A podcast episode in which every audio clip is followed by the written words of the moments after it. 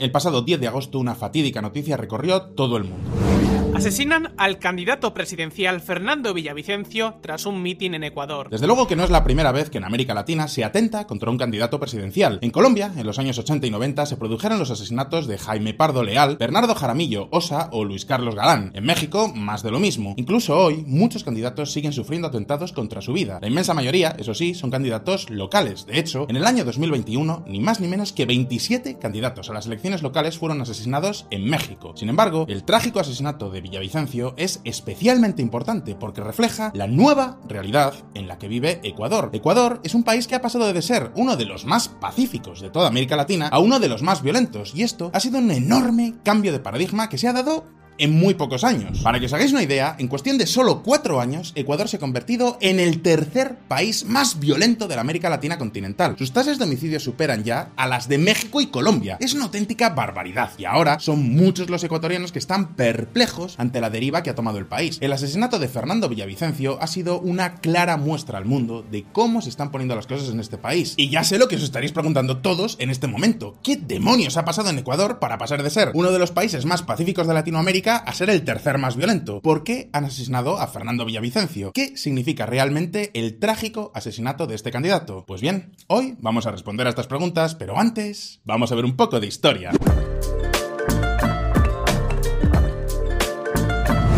El método Correa.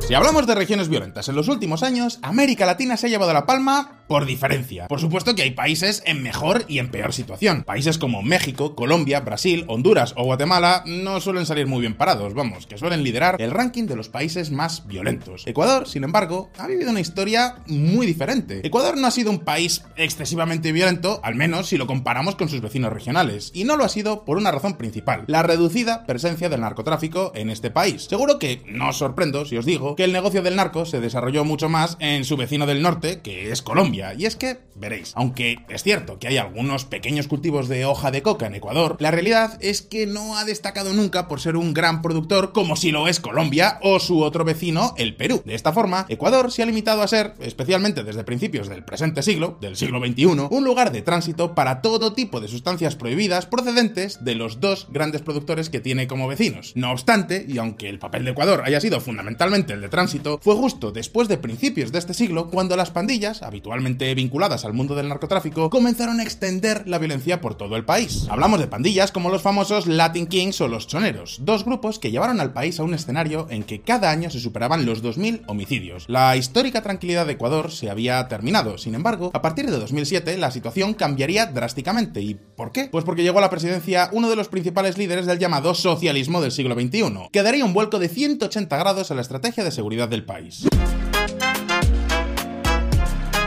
La llegada de Rafael Correa a la presidencia de Ecuador en 2007 comenzó con una de las medidas más polémicas y revolucionarias vistas en materia de seguridad. Correa rápidamente comenzó un proceso de legalización de pandillas como los Nietas o los Latin Kings para que dejaran de estar en la clandestinidad y pasaran a ser asociaciones juveniles implicadas en el proceso político. Además, en 2011 lanzó su Plan de Seguridad Integral, con el que pretendía dejar atrás la mano dura que caracterizó a los gobiernos gobiernos ecuatorianos anteriores para centrarse en la mejora de las condiciones educativas, sanitarias y laborales para combatir el aumento del crimen. Estas y otras medidas, como la reforma del Código Penal de 2014, lograron finalmente que el número de homicidios cayera en los años siguientes de forma sustancial, incluso por debajo de la barrera de los mil homicidios en 2016. Es decir, una cifra en torno a los 5 homicidios por cada 100.000 habitantes. Un nivel alto, pero comparable al de países como Argentina o Chile.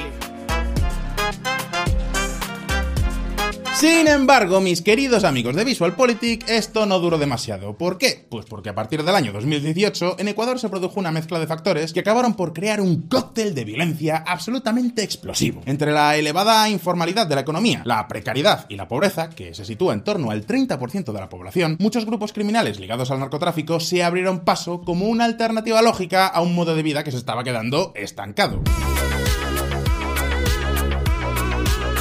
Otro lado, la corrupción dentro del Estado también ha jugado y juega un papel muy importante en toda esta historia. De hecho, en Ecuador no es extraño encontrarse con noticias como esta. Revelaron nexos entre marinos ecuatorianos y cárteles del narcotráfico. La información de inteligencia revelada por un medio ecuatoriano demuestra los vínculos entre los miembros de la Armada del Ecuador y los grupos del tráfico de droga. Sin embargo, hubo dos eventos muy específicos que facilitaron la extensión del narco y la consiguiente violencia. El primero de ellos fue el cierre de la base estadounidense de Manta en el año 2009 por parte del gobierno correísta. La base de Manta era crucial para poder rastrear el tráfico de avionetas del narcotráfico dentro del país. Sin ella, tuvieron vía libre, pero seguramente el factor más determinante para el estallido de la violencia del narcotráfico en Ecuador fue la firma del acuerdo de paz entre las FARC y el Estado colombiano en el año 2016. Y os preguntaréis, ¿pero las FARC? ¿Colombia? ¿El acuerdo de paz? ¿Qué día antes tiene esto que ver con Ecuador? ¿No se supone además que fue una buena noticia? Pues más allá de si el acuerdo fue bueno o malo, lo cierto es que tuvo importantes repercusiones. Y es que veréis, una vez que las FARC se desmovilizaron, la importante posición que esta organización ocupaba en la cadena de producción y distribución de cocaína quedó huérfana. ¿Y qué creéis que sucedió? Exacto, que varios grupos del narcotráfico, incluidos muchos disidentes de las propias FARC que no aceptaron el acuerdo, comenzaron a forjar alianzas con cárteles mexicanos y otras organizaciones europeas para asumir el control. El caso es que este auge de la violencia del narcotráfico y las constantes luchas por el control de las rutas ha llevado a que Ecuador ya no sea únicamente un país de tránsito como lo era antes, sino que ahora también es un enclave operativo que resulta vital para el refinamiento, el almacenamiento y la distribución internacional de drogas. ¿Y sabéis quiénes han empezado a sacar tajada de esta situación en el país? Exacto, las pandillas. Pandillas que, por cierto, son las principales responsables de la crisis de seguridad que atraviesa este país desde el año 2021. Y la pregunta es, ¿qué pasó en el año 2021? Pues ahora mismo lo vamos a ver.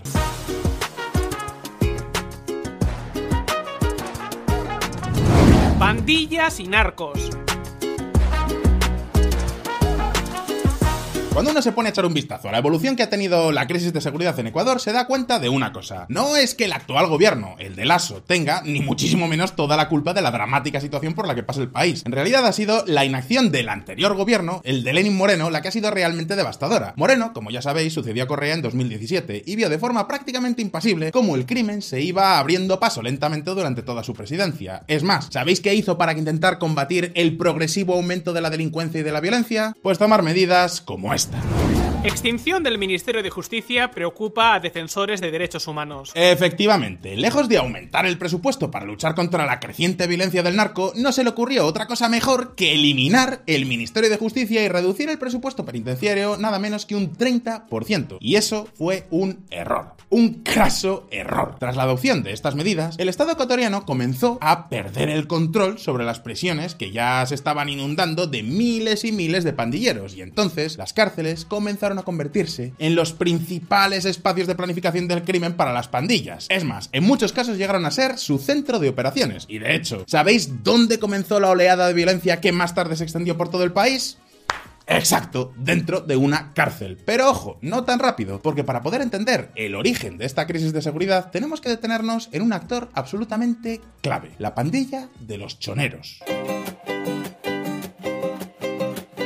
Fundada en los años 90 por Jorge Bismarck Vélez España, conocido como El Chonero, por ser natal de la ciudad de Chone, esta pandilla comenzó como el brazo armado de un cártel colombiano. Más tarde, al comenzar el siglo XXI, movió su actividad a la ciudad costera de Manta, donde empezó a enfrentarse con otras pandillas, como los queseros, para controlar las rutas del narcotráfico en la costa del Pacífico. En 2010, tres años después de la muerte del Chonero, Jorge Luis Zambrano, conocido como Rasquiña, pasó a liderar la pandilla a pesar de estar entre rejas. Desde entonces, los choneros comenzaron a crecer hasta convertirse en la pandilla carcelaria más importante de todo el país. Hablamos de un grupo que está aliado al cártel de Sinaloa de México y que desde el año 2007 llegó a dominar el tráfico de narcóticos en el país. Ahora bien, ¿sabéis lo que le acaba pasando a todo imperio, verdad? Todo lo que sube termina por bajar y el caso de los choneros no fue una excepción. En diciembre de 2020, el líder de la banda, Rasquiña, fue asesinado mientras disfrutaba de su libertad tomándose un café en un centro comercial. Fue entonces cuando empezó de verdad el crecimiento exponencial de la inseguridad en el país. ¿Por qué? Pues porque tras su asesinato, las reyertas entre pandillas dentro de las cárceles se convirtieron en la norma habitual. Durante 2021 y 2022, las masacres se sucedieron dejando cientos de reos muertos. Al final, los choneros se vieron debilitados por la rebelión de dos de sus subestructuras conocidas como los tiguerones y los chone killers, que eran su brazo armado. Poco a poco, y pese a los numerosos estados de excepción declarados por el presidente Lasso durante la pandemia del COVID, el caos se apoderó de las prisiones. Sin embargo, la violencia no se iba a limitar exclusivamente a las cárceles. Atentos. Ecuador sufre nueve atentados con explosivos en un día. 5 muertos y 16 heridos en un atentado con bomba en Guayaquil, Ecuador. Como os podéis imaginar, con semejante panorama no nos puede extrañar que Ecuador haya superado a México y a Colombia en cuanto a muertos por cada 100.000 habitantes. De hecho, en total, en 2022 se produjeron 4.500 homicidios. Pero ¿sabéis qué? Seguramente el mejor reflejo de toda esta desesperante situación de inseguridad que está viviendo Ecuador en estos momentos sea la ciudad costera de Guayaquil. Conocida históricamente como la perla del Pacífico, se ha convertido en una de las ciudades más sangrientas de todo el continente y con diferencia la más violenta de todo el país. Ecuador entra en la ruta latinoamericana del narco. Guayaquil ya supera en crímenes a Ciudad Juárez. Guayaquil se ha convertido en uno de los centros neurálgicos de la distribución de cocaína y otros narcóticos a nivel internacional. De hecho, las embarcaciones que transportan estos productos no solo llegan a Centroamérica y Norteamérica, sino que también llegan a España y a otras partes del norte de Europa. Y como os podéis imaginar, el hecho de que sea uno de los principales puertos para la distribución de droga ha hecho que la ciudad se convierta en un auténtico campo de batalla entre pandillas y entre carteles aliados. De hecho, para que os hagáis una idea, más de la mitad de los 145 atentados con explosivos que se dieron en el país solo entre enero y agosto de 2022 tuvieron lugar precisamente en esta ciudad, en Guayaquil. Pero sea como sea, si algo está claro es que la noticia que mejor representa la actual situación de inseguridad y violencia que vive este país es la del trágico asesinato de Fernando Villavicencio. Y ya sé lo que os estaréis preguntando en estos momentos, pero ¿quién era Villavicencio y sobre todo, qué nos muestra su asesinato? Pues atentos. Villavicencio, la prueba del fracaso del ASO. Como seguro que todos ya sabéis, el pasado día 10 de agosto de 2023, el candidato presidencial Fernando Villavicencio fue asesinado a tiros tras salir de un mitin político. En el momento de preparar este vídeo, las autoridades solo han podido detener a seis colombianos como responsables del atentado, pero no se ha descubierto quién dio la orden y quién puso precio a su cabeza. Ahora bien, horas después del atentado, circuló por redes sociales un vídeo que rápidamente se hizo viral. Era un vídeo de una pandilla conocida como Los Lobos que se atribuyó la autoría del atentado. Nosotros, la organización Los Lobos, asumimos la responsabilidad de los hechos suscitados, el asesinato de Villavicencio, la tarde de hoy y se volverá a repetir cuando los corruptos no cumplan su palabra. Los Lobos, que son la segunda mayor agrupación delictiva de Ecuador, es una de las principales pandillas que participaron en las masacres carcelarias de 2021 y 2022. Esta pandilla, que comenzó como una disidencia de los choneros y que tiene vínculos con el cártel mexicano de Jalisco Nueva Generación, ha ganado mucha relevancia desde el año 2021. De hecho, cuando se unió a los Chone Killers y a los Tiguerones en su rebelión frente a los choneros, ganó un enorme peso en el mundo del narcotráfico y de la minería ilegal. Esta organización llegó incluso a desterrar a los choneros de Guayaquil. Por eso, a primera vista, uno podría asumir rápidamente que los lobos fueron los autores reales. Sin embargo, horas después de que estos sacaran aquel vídeo, otro vídeo también se viralizó rápidamente y en este caso, los hombres que aparecían estaban a cara descubierta y decían ser los verdaderos lobos y negaban rotundamente la autoría del atentado. Nosotros somos el GDO Los Lobos. No nos tapamos las caras. Nadie habla por nosotros. Y sí cumplimos con la paz. Aclaramos y rechazamos el asesinato del candidato a la presidencia el señor Fernando Villavicencio. Y por eso, en el momento en el que estamos preparando este vídeo, todavía no se sabe con exactitud quiénes o quiénes estuvieron detrás del asesinato. Lo que sí sabemos es que Villavicencio ya había denunciado una semana antes del atentado que él mismo y su equipo de campaña habían recibido claras amenazas de muerte de Fito, que es el líder de los choneros y es un tipo estrechamente vinculado al cartel de Sinaloa. No obstante, a la espera de una investigación más profunda, lo único que se conoce es la implicación directa de aquellos seis ciudadanos colombianos. Sin embargo, aunque aún no sepamos la autoría, sí que podemos hacernos una pregunta. ¿Por qué Villavicencio y no otro candidato? Pensadlo bien. A primera vista, su asesinato no tiene mucho sentido. Las encuestas mostraban una tendencia positiva pero todavía estaba muy lejos de la victoria y no parecía suponer una amenaza política para nadie. Sin embargo, mis queridos amigos de la comunidad de VisualPolitik, a pesar de sus reducidas opciones de convertirse en el próximo presidente de Ecuador, Villavicencio era ya bien conocido por haber sido una voz especialmente incómoda para el narcotráfico y los actores corruptos del país. Policía siempre sabe dónde están. Entonces en mi gobierno vamos a actuar al revés. Quien ataca primero no va a ser la delincuencia. Nosotros vamos a atacar. El mismo día que yo me posesione, voy a ordenar. Obviamente tendré que sacar a las manzanas podridas que están al interior de la fuerza pública. Ordenar. Vamos a atacar. Sabemos las guaridas, dónde están los capos del narco, vacunadores, extorsionadores, sicarios. Vamos a sacarlos de las guaridas y los vamos a someter. Vamos a combatir al narcotráfico como parte de una estrategia transnacional. La droga que sale por este país, el 90% sale por los puertos de Guayaquil. Así es que vamos a militarizar los puertos de Guayaquil, vamos a poner escáneres en las principales vías, vamos a crear una policía antimafias para someter a estos grupos terroristas.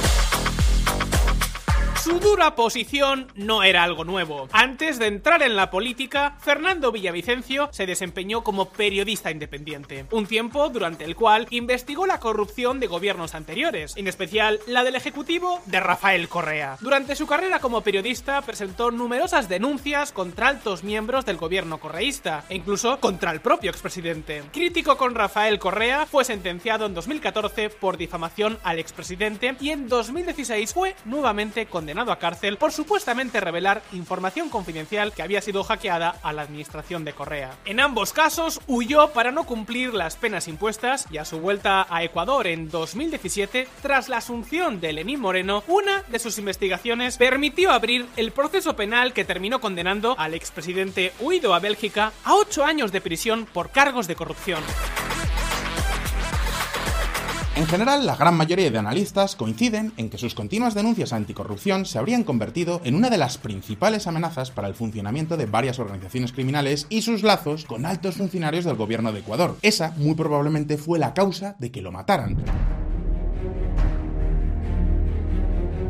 Fin y al cabo, Villavicencio había prometido una campaña sin cuartel contra el crimen organizado y el narcotráfico, y se había comprometido a depurar a los funcionarios corruptos del gobierno y de la policía, e incluso había anunciado la construcción de una cárcel de alta seguridad en plena selva. Ahí se va a construir esta cárcel de alta seguridad, donde serán trasladados los capos de la delincuencia organizada, narcotraficantes, secuestradores, vacunadores. Ahí estarán completamente aislados. No hay posibilidad de entrar por otra vía que no sea la vía aérea. ¿Asustado con mi gobierno? Son los jueces mafiosos.